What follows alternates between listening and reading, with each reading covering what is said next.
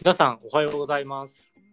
この番組では知らない世界を知りたい広めたいという思いから中堅サラリーマンのムーミンとションタが日常の出来事をざっくばらんにでも真剣に語り合っていく番組です。リスナーの皆様からいただいた日常の出来事も取り上げて語り合っていきたいと思いますので、えーぜひぜひコメントいただけたらと思います。そしたら今日もションタよろしくお願いします。よろしくお願いします。お願いします。今日はえーエピソード、えっと8うん。になります。で一応前回エピソード7で、うん。えー私ムーミンがコロナ禍であの出海外に出張してきたということで、まあそのデンマーク編ということで日本出国から向こうの入国、で向こうのコロナ対策ってどうなってるのっていうような話をうんあの前回、えーしてきたので今回はその続きですね。デンマークの市内の様子であったりとか、うん。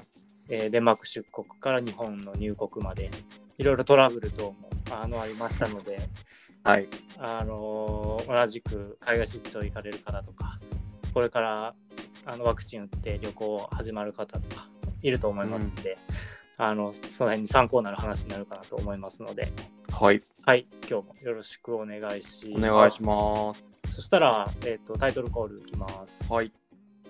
えーコロナ禍で海外出張してきたんだが、デンマーク編その2です。よろしくお願いします。お願いします。お願いします。今、あのさ、ムーミンが冒頭でさ、はいはい。あのーこれから出張行く人、はいはい。北欧圏の、まあ、デンマークだったり、それはそれで助かるし、で、北欧圏でもさ、うん、多分情報ってさ、すげえ変わってるんでしょ、日々。このなんか、日本政府も求める情報変えてるし、うん。いやーだからね、もう本当にまあ難しいです。なんか、もう日々、デンマーク側というか、まあうん各国でしょうけど、うん。求める、入国に求める要件もが日々変わってたりとか、うんうん。まあ、日本側もそうですね日本に入国する時の要件とか必要な書類とか変わってたりとか、うんうん。もう毎日のように変わってるのでうん。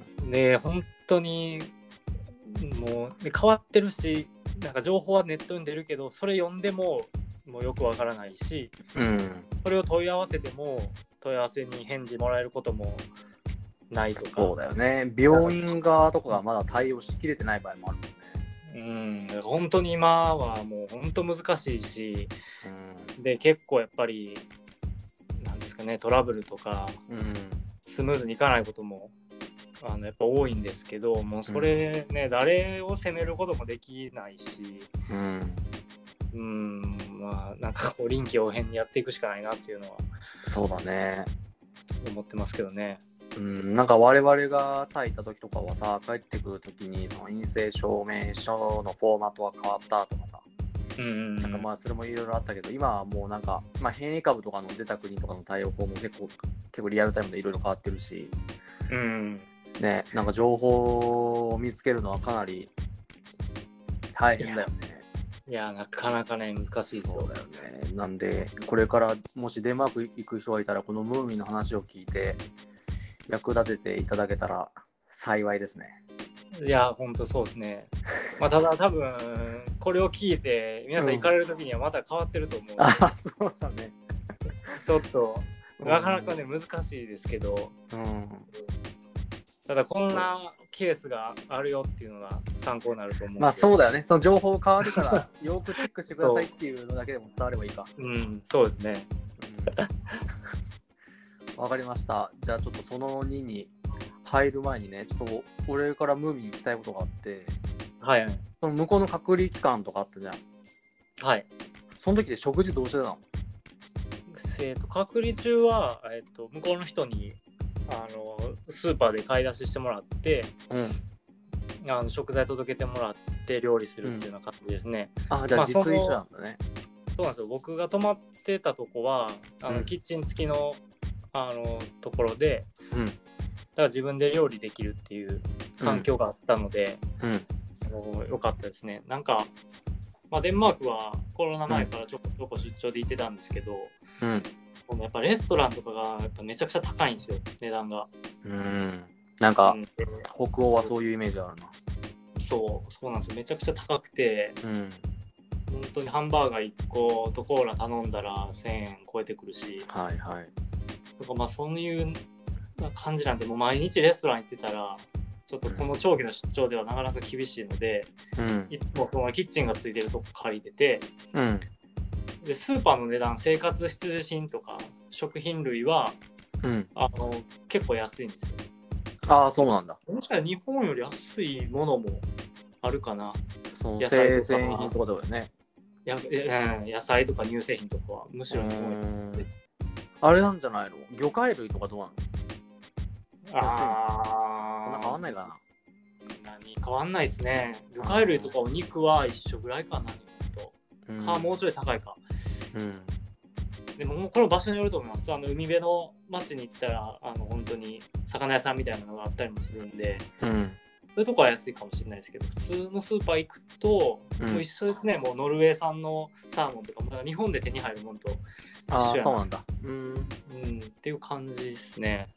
うんなんで、まあ僕の場合はキッチンがあったので、うん。食材だけ買ってきてもらって、うん。そう。で、それも、日本からカレーのルー持ってってて。僕のイメージでは、うん。カレーを作って、うん。あのーフランスパンみたいなやつ買ってきて、それでこう食べるみたいな、あ、ちょっとおしゃれな感じで。そうそうそう、のイメージしたんですけど、うん。なんかスーパーに今お米が売ってるんですよ、デンマークも。はい。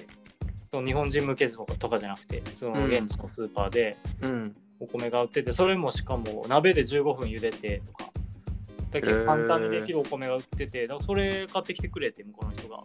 あ、米って輸入品じゃなくてってこと？あれは、あ、でも日本の米じゃないでしょ？日本の米じゃないですね。ここから輸入してんのかな、デンマークでは作ってないんで、うんあれどこなんかな？うん。タイとかで、ああ、あれなの？タイ米みたいな感じなの？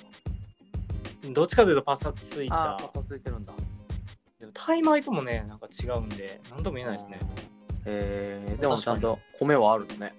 米はあるんで、うんそう、だから最初カレーライス食べてました、かいい感じが。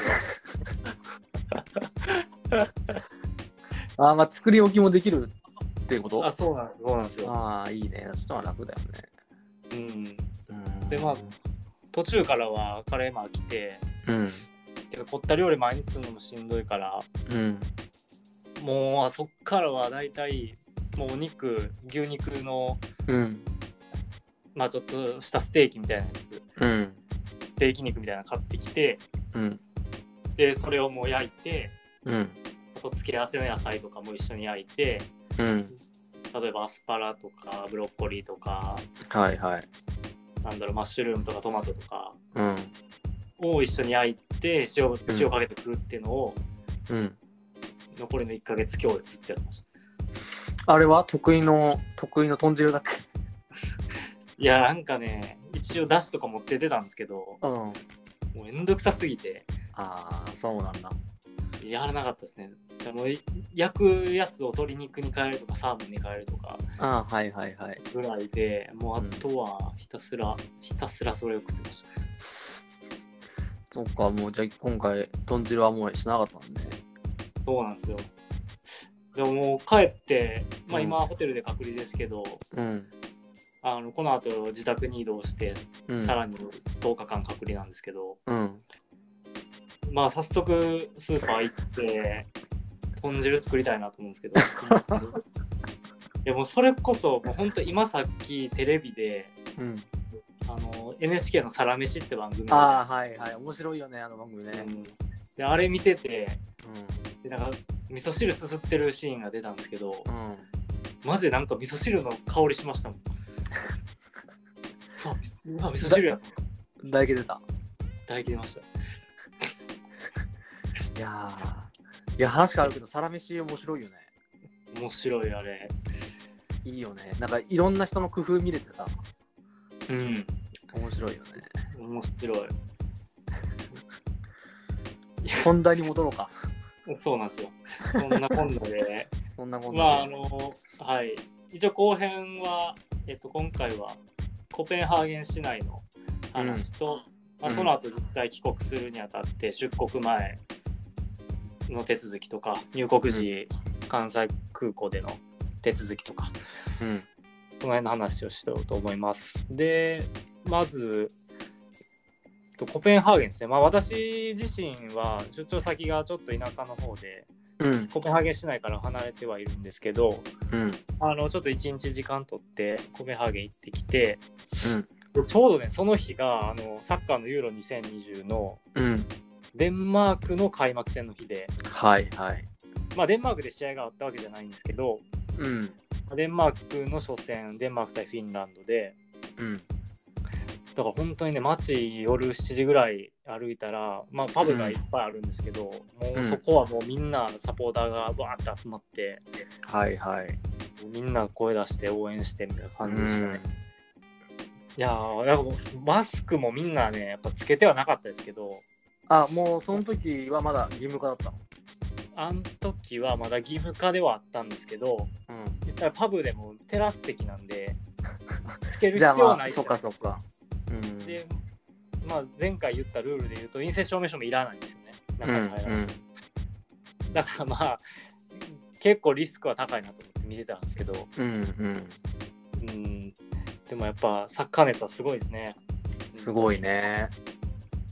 やっサぱッサッカー熱もそうだけど、デンマークってあれじゃなかったっけ？ハンドボールとかも強くなかったっけ？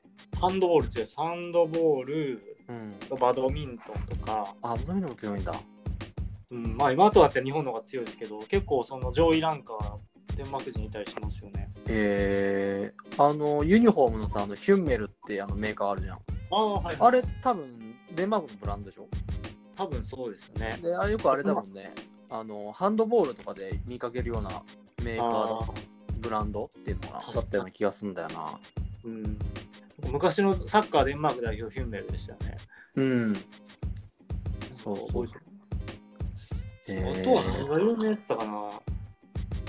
スポーツでもやっぱサッカーが一番って言ってたかな。あ、サッカーなんだ。まあ、もちろんハンドボールも多分国内にプロリーグがあるっていう感じでしょ？そうです。じゃあなんか何が有名なのって聞いたら、うん。サッカー、ハンドボール、バドミントンが出てきます。うーん。ああと、あと自転車やな、自転車。はいはいはいはい。もう本当に、もう街どこ走ってても車で、うん。その道の脇で、うん自転車のチームが同じユニフォーム着て練習してある。あー、そうなんだ。で今ちょうどツール・ド・フランスもうん。始まったとこで、だから今結構熱いんですよ。そうだね。いや、ヨーロッパのあの自転車文化はすごいよね。うん生活もそうだし、スポーツとしても。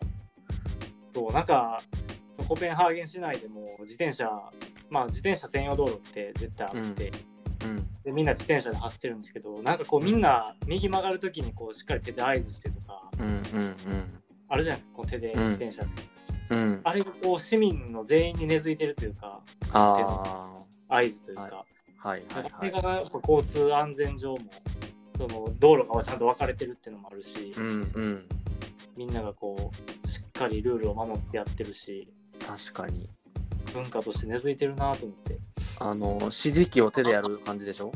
あそうですそうですあれ、多分日本だったら大阪のおばちゃんみたいな感じだよね。あんまり見かけないもん。あんまり見かけないもんね。しかも、やってたら、おってなるもんね。乗って、うん車乗ってたら助かるけどさ。うんあんまいやたまにね本当にしっかりちゃんとやってる人はたまに合図してくれる人はいますけど、うんうん普通のママチャリ乗ってる人でもやりますからね。うん。すごいな。うん、いや、だって、まあヨーロッパの自転車ってさ、あのレースってもう、あれもスポンサー数もすごいじゃん。もう、うんスポーツとして成り立ってるよね。うんうん、あれはかっこいいよな。これ今ユーロ2020とうん。スープ・ド・フランスがうん、今両方現在進行形であってなおかつは、あのオリンピックかそうだねもあ。るから結構スポーツ年やな意外とコロナで意外と分かんなかったですけど、うんうんうん。確かにねスポーツ年やなスポーツイヤーやなと、うん。うん確かにな。ユーロも1年遅れてたもんね。うん、2020ですからね。うーん。そうだから、まあか。、コペンハーゲン市内は結構今活気があります。うん。うん、で、そう。まあ、で、僕自身は、うん。あの向こうあのね一泊したんですけどうん。コペンハーゲンでうん。でホテルには泊まらずにうん。委託先の会社の、うん。えっと、よくしてくれてる人のお子さんが、うん。えっと、大学1年生でコペンハーゲンに住んでてうん。でその人がこう帰省するとうん。土日、うん。なんかその間この家使っていいよみたいな うん。そうその人の家に泊まらせてもらってるたみたいな感じでうん。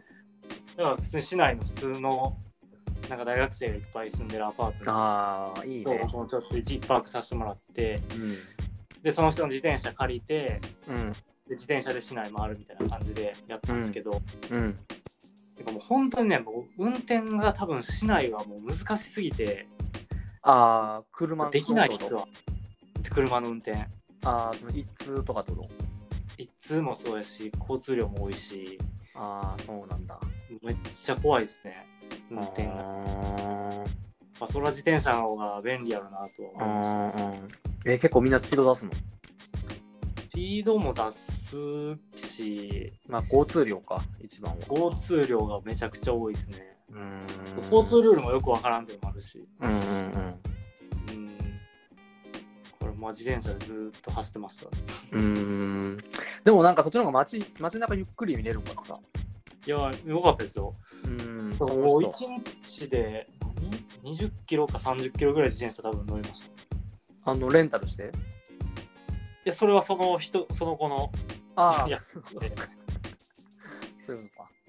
そうなんですよでもやっぱこっちの人背でかいしうん。マジであの自転車またがったら全然足地面につかなくてで高さ調節しようと思ったらなんかうん。あのボルトでガチガチに固められてて レンチがないと帰らないうん。結局足足全然つかへんけど乗ってました えー、楽しそう。じゃあまあちょっとか観光というか、街中ゆっくり回って、ちょっとゆっくりできたかそうですね。なんか、まあ、僕動物好きなんでコペンハーゲン動物園っていうところに行って、うん。でもう動物園入るのも、うん。えっとコロナの陰性証明書が必要でしたね。ああ、なるほど。じゃあ、あとパスポートと、うん、あれはね、簡単に近くで PCR 検査を受けてっていう感じで、うん。え映画館と同じような感じで行くとだね。そうですまあ僕の場合はなんか、そういうことも想定してたんでうん。市内に行く前にその、うんあのホテルの近くの泊まってたところのうん。あの田舎の町で一応受けて証明書もらってから行ったっていう感じうで、ん。なかったですけど、うんうん。まあもしかしたらね観光客の人とか行ってびっくりのこともあるやろうなと思って、うんうんうんうん。まあコペンハーゲン動物園なんで行ったかっていうとうん。パンダがいるんですよ珍しく。えそう。しかもね何匹がいるんですよ。ー、え、それはあれ？中国から、なんかあそう、そう国です。交があって送られてきてんのかな？んて言ったかな？なんかねそう。中国とデンマークの関係やと思うんですけど、あ、そうなんだ。うん、そうね それを見に行ってうん。まあ、パンダはね、まあ可愛かったですけど、まあでも何より驚いたのは、うん。めちゃくちゃ自然に近いんですよね、動物園が。ああ、その施設自体が。距離近いし、動物との。うん。で、柵もめっちゃ低いし、うん。で、なんか、もう、なんていうんですかね、もう鳥とかも、うん。もう檻に入ってなくて、もう園内飛び回ってみた。ああ、はいはいはい。だから本当になんかこの自然の中に本当にいるような感じなんで、なんか日本の動物園って檻に入ってて、それを見ていくみたいなイメージうん。ですけど。というよりは彼らの住んでる森にお邪魔してるみたいな、うんうんうん。いう感覚に近くてすごい面白かったですね。あのー、シンガポールのズーラシアだっけ？なナイトサファリ？ああそこもそうだよね。なんかすごい自然な感じで、ああ、いいっすね鳥その辺飛んでてみたいな。うんへえ。まあ、あとはあれなんですよね日本って例えばうん。あの各動物の種類が多いけど、うん。頭数が少ないイメージあるんですよ。例えば象だったらうん。1頭2頭とかじゃないですか。ああ、はい。キリンとかでも2頭とか。うんうん。白熊やったらい珍しいから1匹とか。うんうんそんな感じじゃないですか。うん。うん結構こっちってもう多いんですよ。とにかく動物量が。白熊やったらうん。5, 5頭ぐらいがいああはい。てで象なんてもうに20匹ぐらいいたかな。い象もいるんだ。やね本当に何でもいました。へでそのなんか集団でいるんですようん。全部、うん。もうカピバラなんかもうご50匹ぐらいなんじゃないかもうなんかすごかったですよね。じゃあ友達いっぱいいるじゃん。そうなんですよ。そっちの方が楽しいだろうね。うん、でなんか何が面白いってやっぱり一匹じゃ動物のその行動って、うん。こう群れの中でこうどう振る舞ってるかみたいなのが見れるのが面白い。で白熊とかだったら本気で喧嘩してるし殴り合いみたいな。こんなん見れへんなとか。カピバラは？全員寝てた。あカピバラはうん。赤ちゃんが10匹ぐらいいたんですよ。ちっちゃいのが大量に。うん。で先頭に親2匹で後ろに赤ちゃんが10匹ぐらいがもうこう一列になってずっとこう走り回ってるみたいな。うんうんうん。なんか面白いなとか。へえ象もなんか親と子供でなんか並んで歩いててうん。親がなんか下の土をこう鼻で掴んでなんか背中に土をなんか乗せるみたいななんでやってるかわかんないですけど っていうのやってて、へえこのちっちゃい赤ちゃんがそれ見てもう真似してるんですよ。あ土あ掴んで自分も背中にこうやって乗せようとしてるうんうんうんあすごいなとか。へえ象ってさうんえっ、と大丈夫な冬デンマークの冬耐えられるのかな？室内に入るのかな？いや室内じゃないですかね。めっちゃ寒いと思いますよ。だよねだってインド象とかアフリカ象とかいうぐらいだからうん。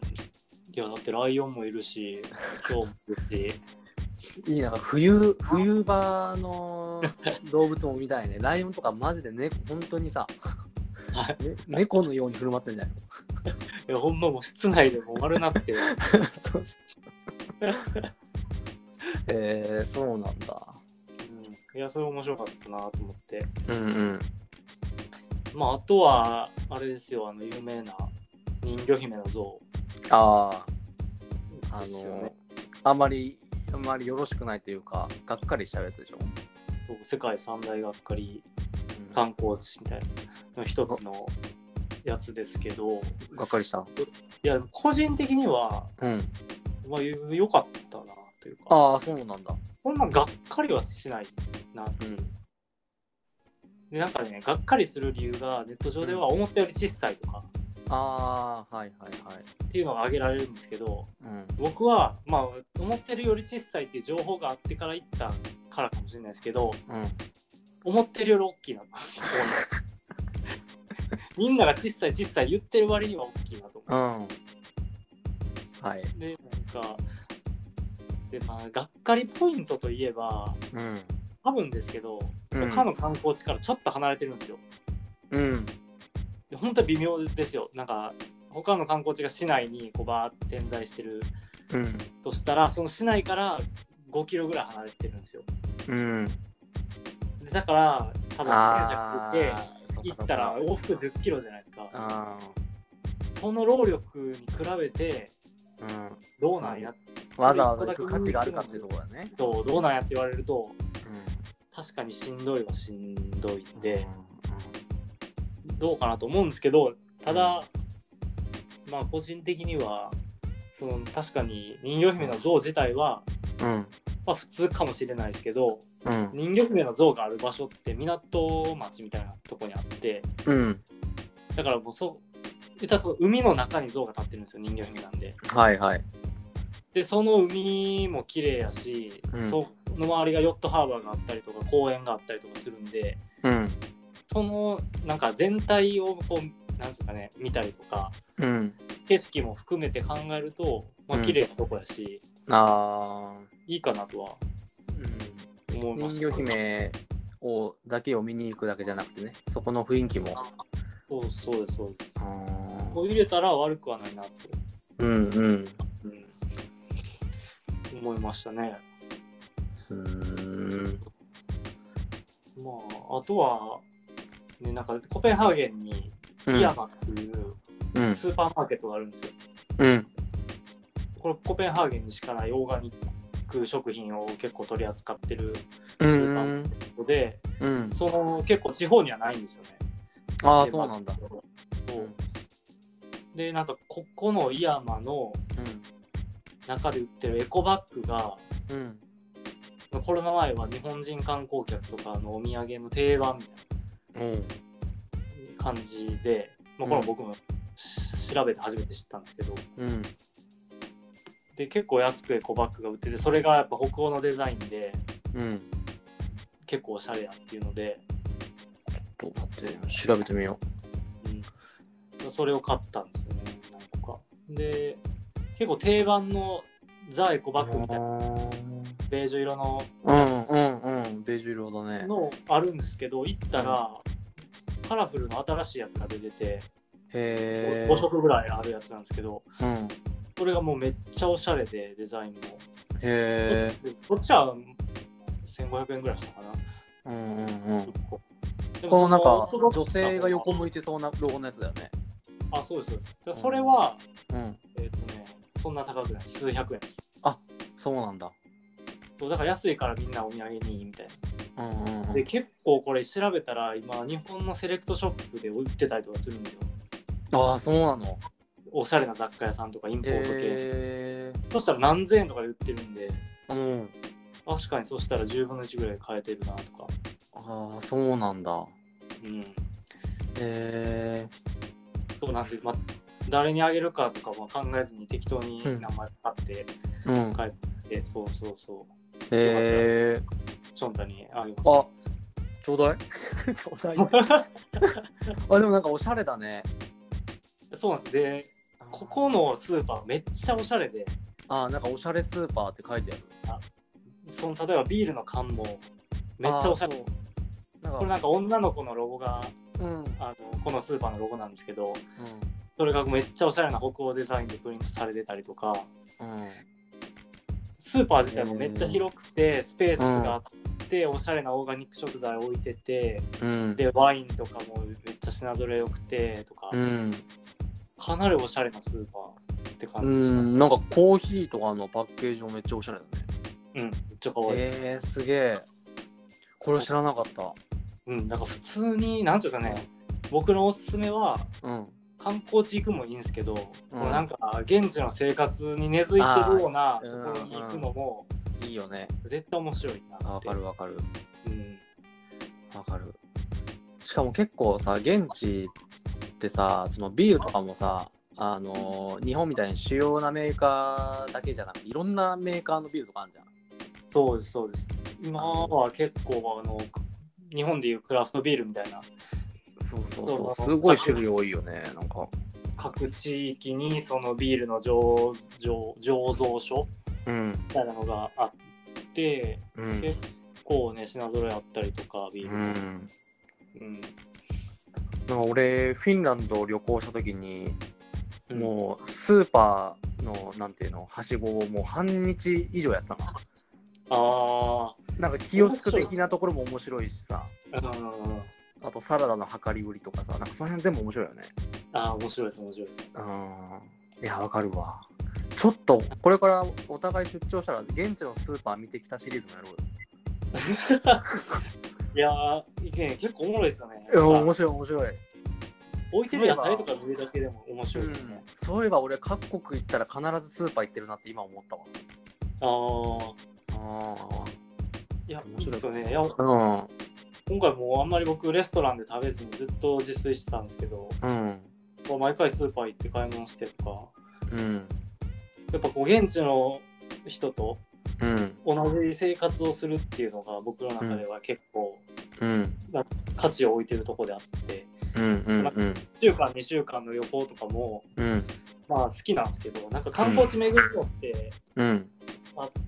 ね、楽しいですけどちょっと飽きてくるというか、うんうんまあなんかねまあ誰かと一緒に行ってその価値観が綺麗やなとか共有するのはねもちろんいいですけど、うんまあ、一人の場合は観光地行ったってなんかこう、ね、楽しめないし、うんうんそういう時どうしたらいいかなと思ったらやっぱり長期滞在の利点も生かしてうんもうみんなと同じ生活をしよう確かに。うんうんうんいっぱい行って、でみんなと一緒に PCR 受けに行ってとか。うんうんうん。えー、すごいすごい。今写真見てるけど、いろんなもんがおしゃれで。いや本当にね街歩いてる人とかもやっぱファッションとか、うん。やっぱねおしゃれっすわほんまになんかあの流行りとかじゃないでしょ？なんかちょっとスカーフをさらっとさ、着こなしちゃう感じでしょ？うんとかちょっとスポーツミックスな感じとかうん。なんかねあんまダサい人がいないというか、あうん、なんかレベルが高い全体的に、ーうんうんうん。でその中で飛び抜けてもうめっちゃおしゃれな人とかもいるしそうだね。うん。北欧ファッションやなそいうなだ、北欧、色も鮮やかでいいよね。そう色綺麗ですよね、うん、色綺麗。なんか普通にブロンドヘアみたいなのがうん。めちゃめちゃおしゃれやなと思って、うん。なんか服装自体はこう結構黒とかうん白とかでシンプルな人でも、うん。例えば女性でブロンドの,、の髪の毛とかうん。の時点でなんかもうめっちゃおしゃれに見えるしうん。うん。そうだね。なんかかっこいい国やなって思いました、うねん。いや特に女性おしゃれだよね、北欧って。めっちゃおしゃれメガネとかもなんかすごいこだわってて、うん、ブランドもんとかじゃなくてさ、なんか自分が好きなもんつけてますみたいいやほんとそうっす、な。うん、ああいうのいいよね、おしゃれだよね。うん、うん。そんなおしゃれな人がさ、自転車曲がるとき方向指示器を手でやるわけでしょ。それはもうおしゃれだよね。いやほんまにねなんかかっこいいよね、なんかね。おしゃれな生活してるなと思ってうん。おしゃれな。そうなんまあそんな感じでうん。ねデンマークでは現地に根ざした生活をしてってまあいざちょっと帰国に、ね、なるので、うん。まあ、その帰国の話をねするとうん。えっ、とね今すごいややこしくてはい。っていうのも、まあ、まあコロナがやっぱり日本も出てるし、うん。まあ、海外でも出てるっていうのもあってうん。結構ね日本政府側が、うん。えっと、日本に帰国する人うん。言ったらまあ日本に入国する外国人じゃなくてうん。日本人もうん。海外に行ってた日本人も、うん。あの同様にうん。あの結構検査が厳しくなってるうん。と。で例えば PCR のうん。検査の証明書みたいなのがうん。もう所定のフォームみたいなのがあってうん。それはもうネットで厚生労働省のホームページとか行けばうん。PCR あの日本入国みたいな感じで Google で調べたらあのその PDF がダウンロードできるんですけどうん。たらもう出国前に例えば僕の場合だったらデンマーク出国前72時間前に現地で PCR 検査を受けてでこの証明書にあのその旨を書いてくださいうん。うん。でこの証明書がないと日本人であっても日本に入国は認められませんとうん。いうのが書いてあるんですよねネット見たら。うん。うん。でただですね今回問題やったのがもうデンマークであの PCR 検査やってくれるとこをあの探してうん。あのその証明書書いてもらおう得るかなと思って、うんいろんなところに問い合わせたんですけどどこもその自分たちのなんですかね証明書を発行できるけどその僕が渡した日本政府の求めてる証明書にはできないって。できないとっていうの言われてて。でもう今の情報ですけどうん。日本政府はその鼻の奥からサンプルを取る方法かうん。あと唾液からサンプルを取る方法の2種類の検体採取方法うん。しのいずれか。認めてなくそうだね。てで検査方法も PCR 検査とか、うん。あリアルタイム PCR 検査とかあと、まあ、何個か4つ5つぐらいあの指定の検査方法があってこの方法以外は認めてないですよみたいな。うん。でその旨をこの証明書にチェックを入れて医療機関のサインもらってくださいっていうのがその指定の証明書なんですけどうん。そのデンマークの問題がデンマーク政府が推奨してるコロナのうん。検体採取方法が喉から取る方法なんですよ。うん。でも日本政府はそれを認めてなくてはいはい。けどどこに行ってももう喉からしかあの取ってくれないでこれめっちゃややこしくてうん。あ 2, 2種類なんですよ PCR の検査方法がデンマークって、うん。喉から喉から検体取って PCR 検査するか、うん。鼻の奥からサンプルを取ってうん。抗体検査するかのどっちかなんですようん。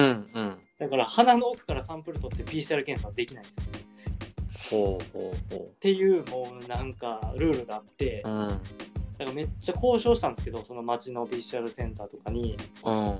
この鼻の奥か唾液から検体取って PCR 検査をしてくれとうん。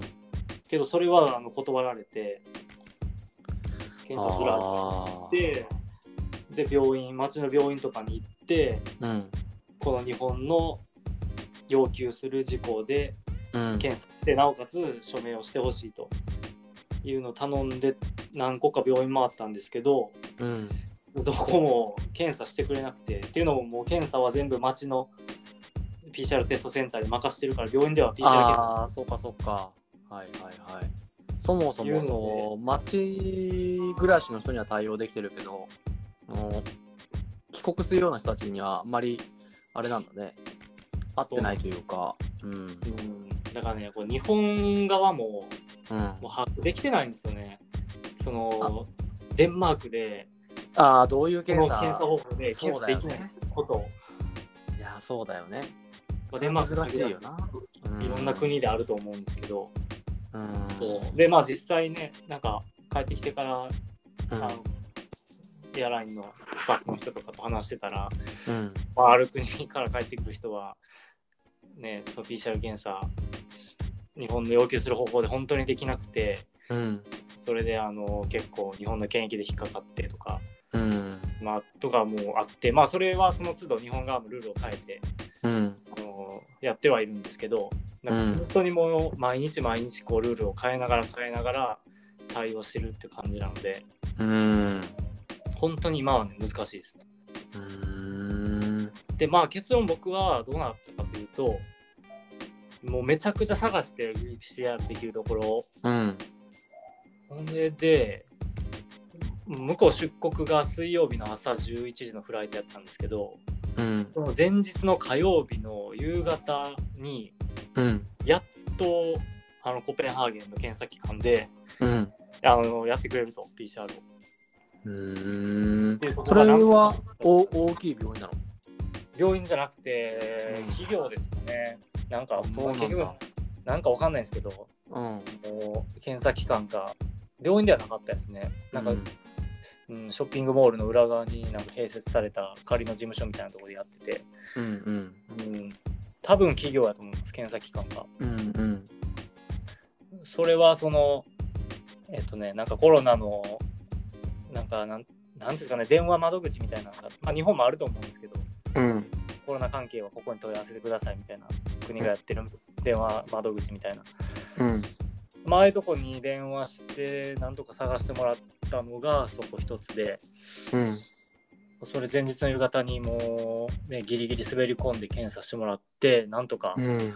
証明書を発行してもらったんですけど結局証明書も日本が求めるやつには書いてはくれないけど、うん。日本が求めてる事項は全部満たすように一応内容は盛り込むからその向こうの検査機関独自のやつで発行させてくれっていうので。うんうんでももう本当にそれ以外選択肢がなかったからそれでそれを持って日本に帰ってきたと。うん。で、まあ、向こう出国時は何の問題もないんですけどうん。そう日本に帰ってきてから、うん。まあ、結論言うと、まあ、証明書のフォームはうん。日本側が求めてるやつじゃなくてもまあ大丈夫あそうなんだ。内容さえあの日本が求められてるやつがちゃんと中に盛り込まれてればあはいはいはい。検体の採取方法と検査方法とうん日時と、うん。あと自分のパスポート番号とか個人情報とはい。があって期間の証拠できてるんやね。病院名とは病院のアドレスと医者のサインと病院のスタンプと。があればいいと。うん。っていうことやったんですけど、まあ、ちょっと不備があって検体の採取方法ここで、もうこれも微妙な差やとは思うんですけど、うん。うん、ちょっとだけ不備があったっていうことで、うん。ちょっと私は空港で足止めになってあの入国できなかったんです。でうん。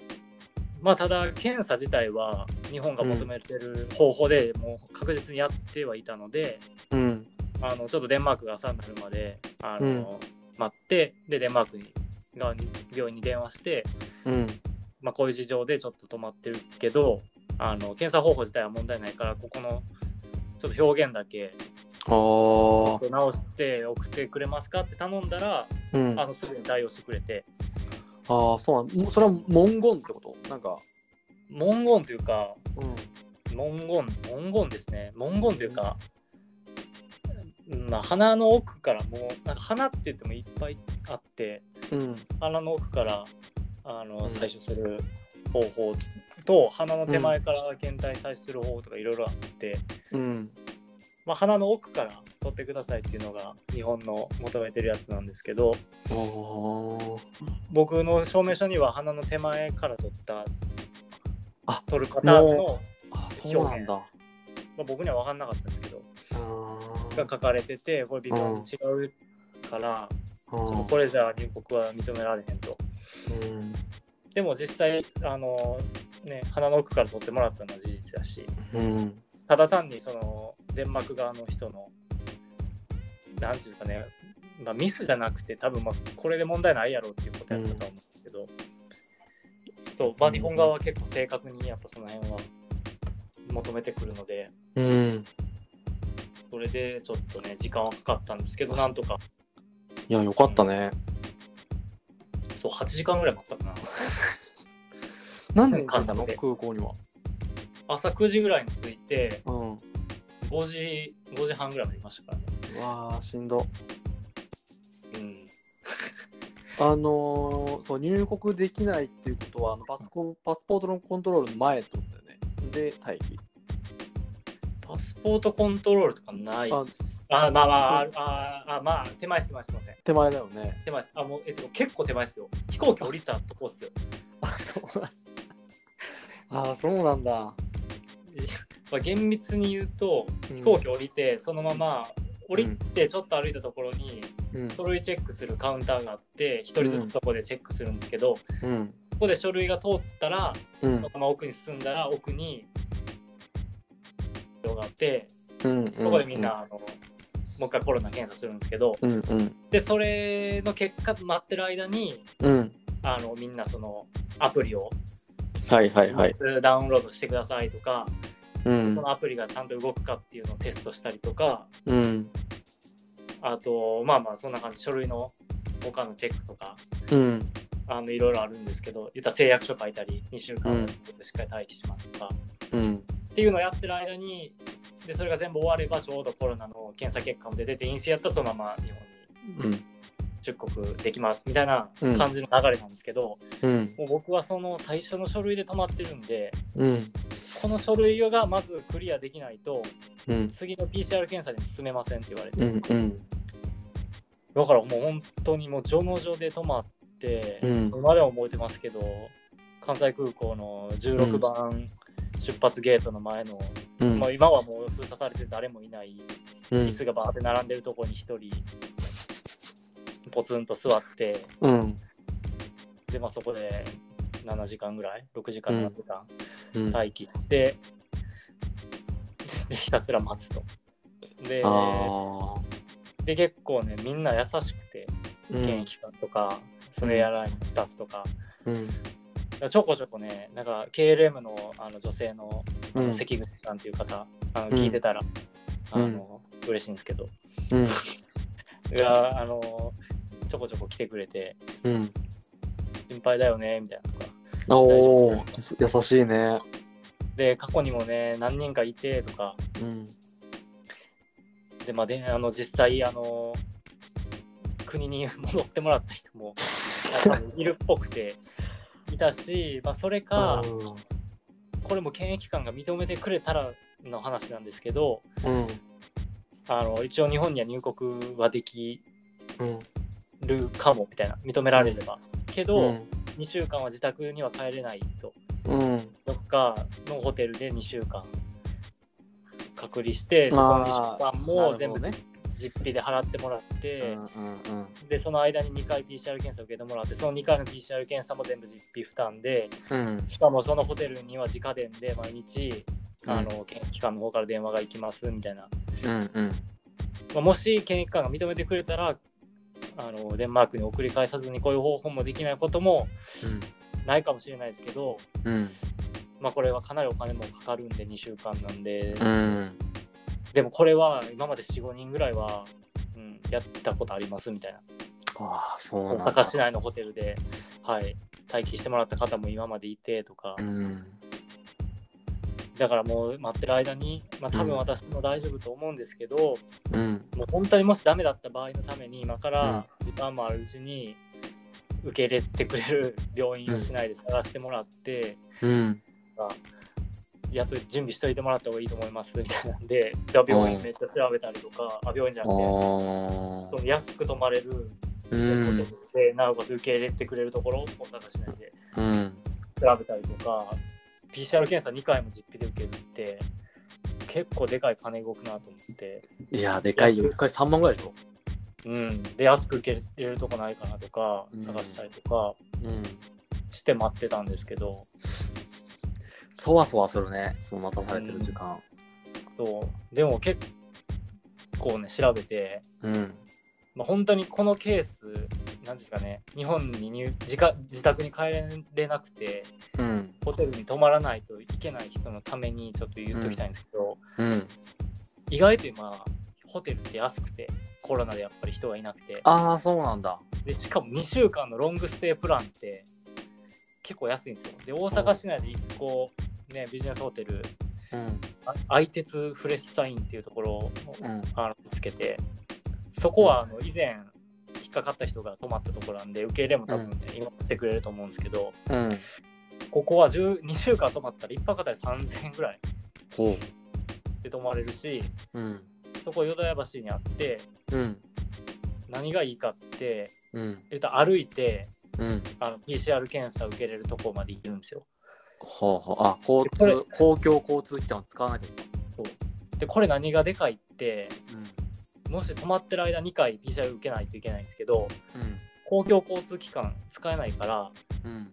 もし変なとこにホテル取っちゃったら PCR 受けに行くためにわざわざハイヤーを手配していかないといけないんで。うん。これまたお金かかるし。うん。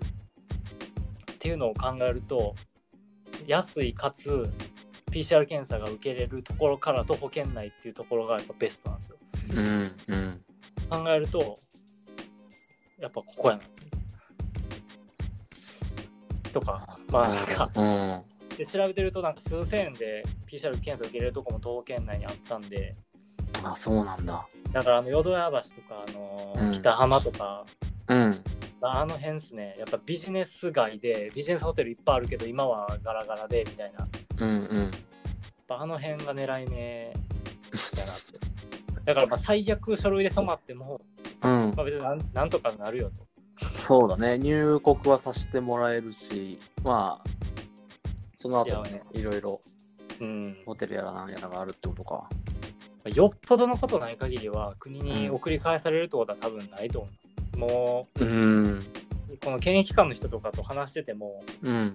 やっぱねなんかもうちょっとこうなんかね臨機応変に対応してほしいなって思うんですけどうん。話してるとやっぱり、まあ、彼らもやっぱね責任感があって仕事もしてるちゃんとしてるっていうのもあって、うん。もうこうやって厳しい対応してるけどいざ話したら、結構なんか向こうも本当ごめんなさいねみたいなうん。不安ですよねみたいなとかなんか結構ね、うん。優しいしうん。だから向こうなんか、ね、日本も今やっぱりもうバタバタしててオリンピックもあってうん毎日ルールが変わって大変な中ね皆さん本当に仕事を頑張ってるなと思って、うん。まあ、医療機関の人ももちろん頑張ってますしこういう検疫機関とかはもう本当大変やなとは。そうだよね。ねしかもこれから増えるしねまたね。うん。うん。徐だからまあその辺はね。うん。まあこっちもやっぱりいやもうコロナ禍でね出張してる時点でうん。もうこういうトラブルも、まあ、織り込み済みというか、うん。うん。うん、もう行く時点ですがこれぐらい起こるやろっていうのはやっぱり覚悟していかないと、うん。ね、こんな文句言っててもねこんないこの中で出張行ってる立場やんからそんなんうんう分かんっとけよってね思うのも普通でしょうしね。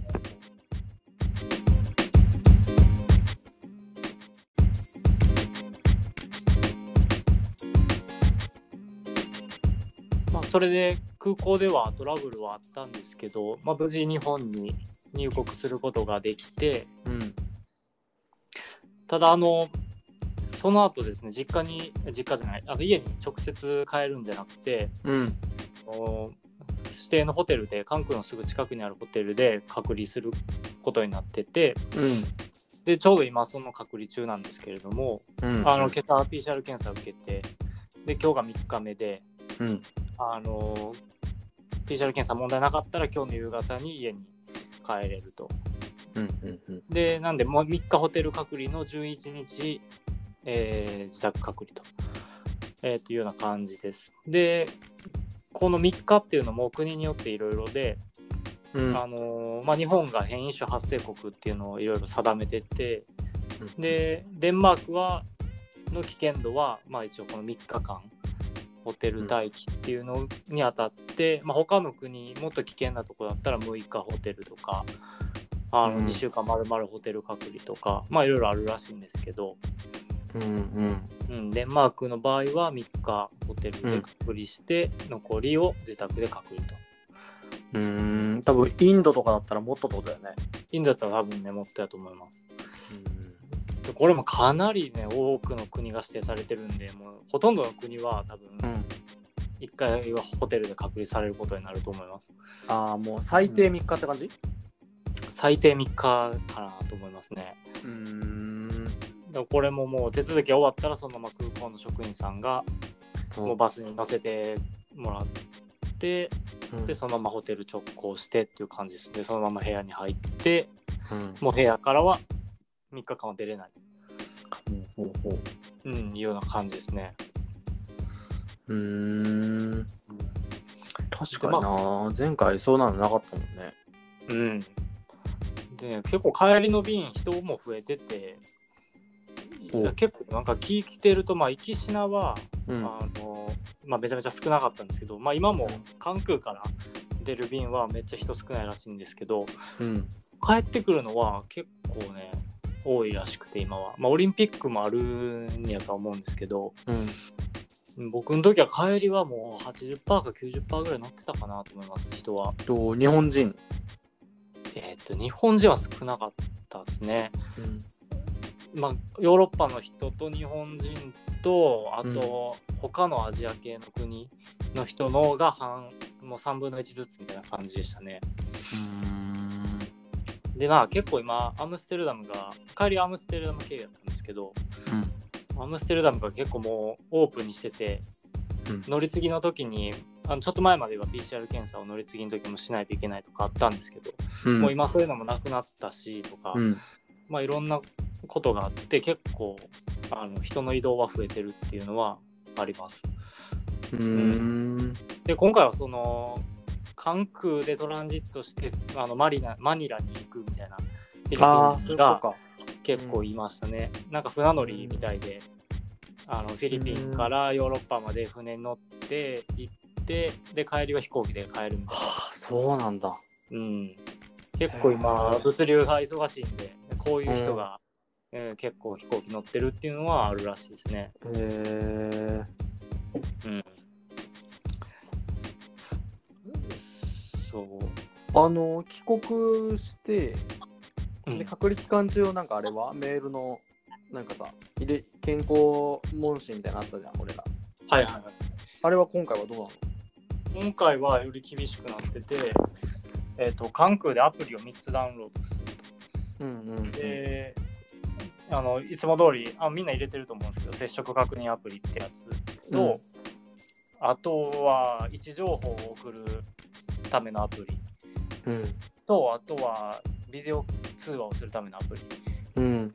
これの3つをあのインストールして、うん。で、それがしっかり動作するかっていう動作確認まで空港職員の人にあの見てもらうみたいなうん。の方法でやるんですけど、うん。でまあ E メールで健康確認が毎朝届くのでうん。それに返信をしますうん。であとはその位置情報アプリを使って毎日複数回うん。あの今ここにいるっていうボタンがあるんですけどそのアプリ開いたらうん。うん。ピッと押したらその時の位置情報が送られるっていうシステムで、うん。それを通知オンにしてたらあの通知が来て通知が来るあの位置情報送ってくださいっていう通知が来るんでうん。それが来るたびにそのアプリ起動して今ここにいるっていうのをやるとうん。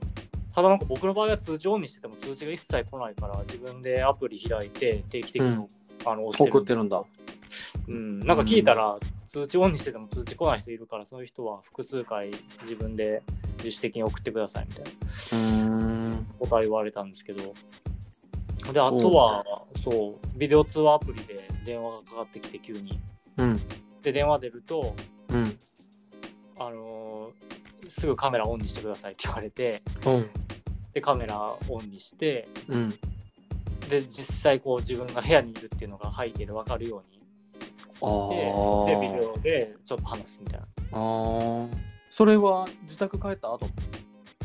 うん多分ね定期的にこれ不定期です抜き打ち検査みたいな感じだった、はいはいはい。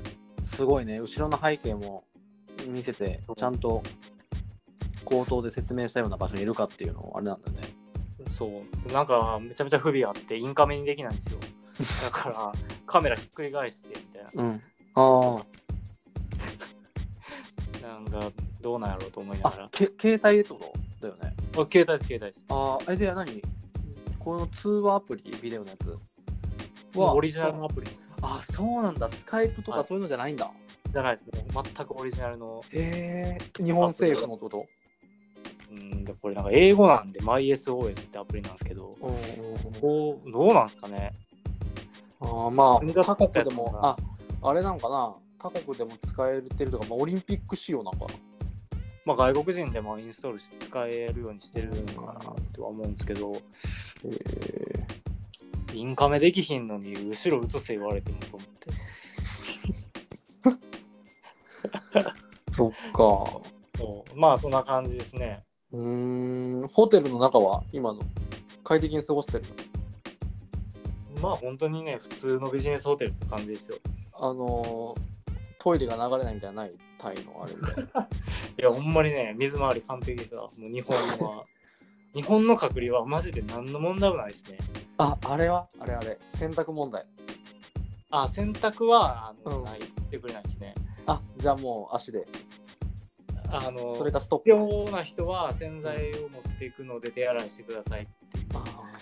まあでもね3日なんで 実際ね、うん。洗濯はせずに行けるんで。そうだよね。うん。ムーミンは基本裸で過ごしてるから。もう今もほんま実質同じような状況ですけど。いやもう隔離知らなかったんでホテル帰ってきて、うん。向こうでもそんな洗濯してなかったんで。うん服もそんなないし、うん。そう極力ねなんか水着履いて下パンツ履かんでいいしとか、ああ、そうね。すぐ乾く。そういう状態で今いますけどいやー、なんか行く前も、いもちろん向こう行ってる間も、いや、行ってる間が楽だったのかな。その検査自体はもうその辺にいっぱいあるしさ。うーんまあうんそうですね一体は、まあ、コロナっていう面ではうん。そんなに不便はなかったかなむしろなんか仕事上はなんかあった不便は？仕事上の。仕事でこコロナですか？そいや全然ないですよむしう。ろ日本にいるコロナも出てなかったしうん。うんまあみんなマスクもつけてないしねワクチンも打ってる人も周りもいたしうん。意外とね日本よりは快適やったなと思います、うーん。うんそうなんだ。例年通りの仕事の感じでも進められたんだね。コロナ禍前の。ね、あんまりコロナの影響はなかったですね、仕う事は。ーんやっぱ日本がね、遅れてますね、やっぱり。いやー、みんな言うよね、つ駐在してる人とかと連絡取るとみんな言ってる。まだ売ってないのとか言うもんね。うん。でまだどんぐらいなんですかね、日本10%とか20%とか、そんなもんですね。えー、10%もいってないんじゃないの？多分。1回目がそんぐらいなんですかね、もしかしたら。かなぁ。2回打ってる人ってあんまいないんじゃないですか、まだ。ちょっと調べてみよう。日本ワクチン接種率。え、デンマークどんぐらいってたっけ？2回が40%かな。あ1回打ってる人はもう80%ぐらいあるんじゃないですかね、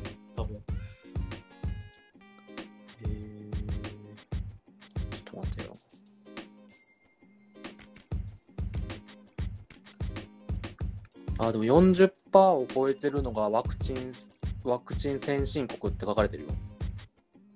あ、早い方なんですね、じゃあ。そう、だデンマークはだいぶ早い方なんじゃない？うん。うん接種回数とか、あーあ、各国のグラフがあるんだけども、日本も下の方に紛れてわかんないね。あでもトップ3アメリカは中国、アメリカ、インドになってーる。だってアメリカとかもね、普通ですもんね。だってうん空港とかも今、すごい人やし、うん。だって飛行機、あれなんですよ、なんかコロナ禍でパイロットとか一時休職とかクビにしてるから、うんむ、しろ今パイロットが足りなくて、ああ、そうなんだ。飛行機めっちゃ欠航させなあかんとか、アメリカン航空が。とかなんか、むしろ需要が一気に回復しすぎて、対応しきれへんみたいな感じで。うんうんあ今日本はね、1回目24%、2回目が13%なんで。ああ、でももう、ぼちぼち始まってるぼ。ちぼちだね。う。うんん。うーん。いや、本当にもう、ね、ワクチン待ちですね。もうワクチンがないと、ぱりもうバタバタしますわ、出張も。そうだね。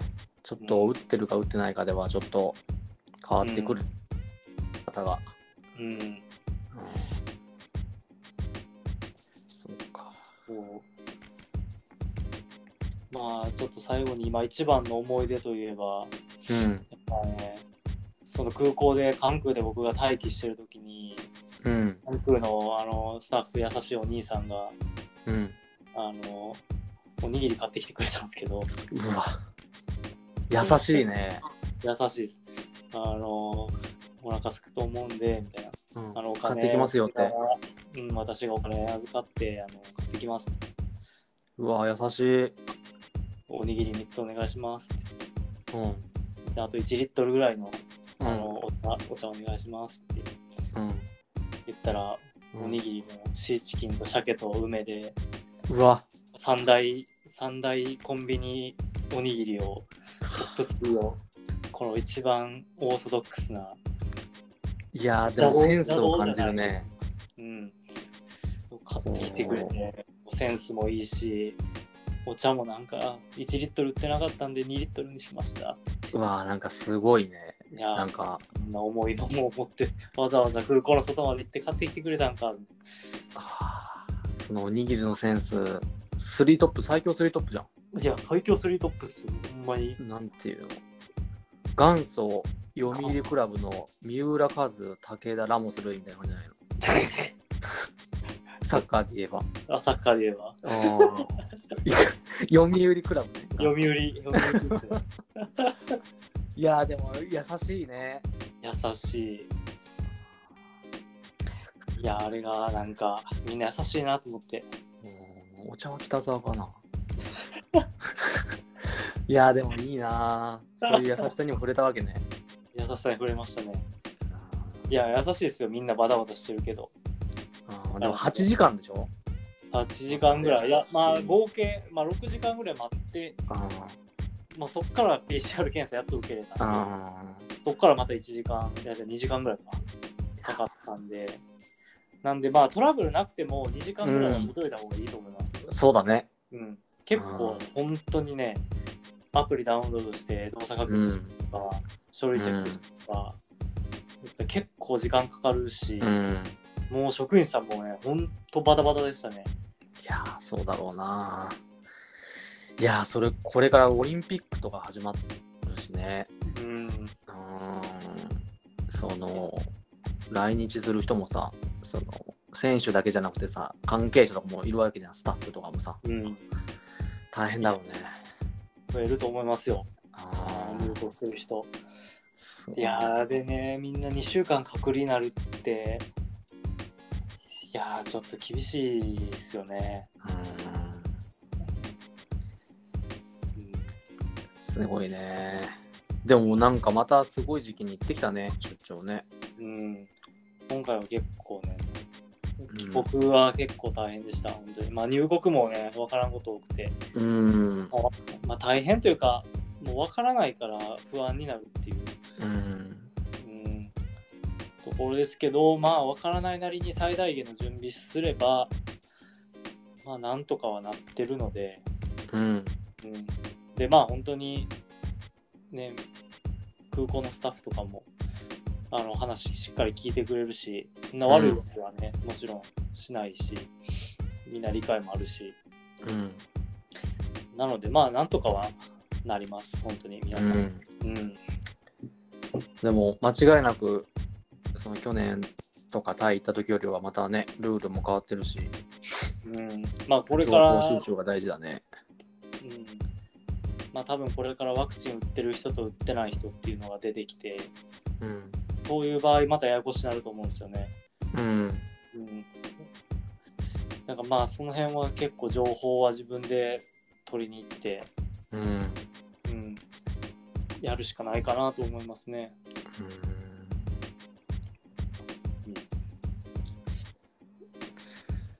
そんな感じかな？そうですね。まあそんなところでうんまあちょっと2本目ねちょっとボリュームが多くはなりましたけど、いやいやいやうん、まあこれから行く人のね参考になればうん、嬉しいね。うん。うん。まあまだね質問とかねなんかこんなことをもう聞きたいとか、うん。あのもしあったらあのツイッターの方に、ああそうだね。質問いただけたら、そうだね。あのお答えできることはお答えしようかなと、はい。思いますので、はい、またコメントとか、はい、皆さんよろしくお願いします。お願いします。はい。それではじゃあ今回は、えーエピソード8はこれで、はい、うん。終わりにしましょうか。終わりにしましょうか。はい、そしたらはい。ありがとうございました。はい。ありがとうございました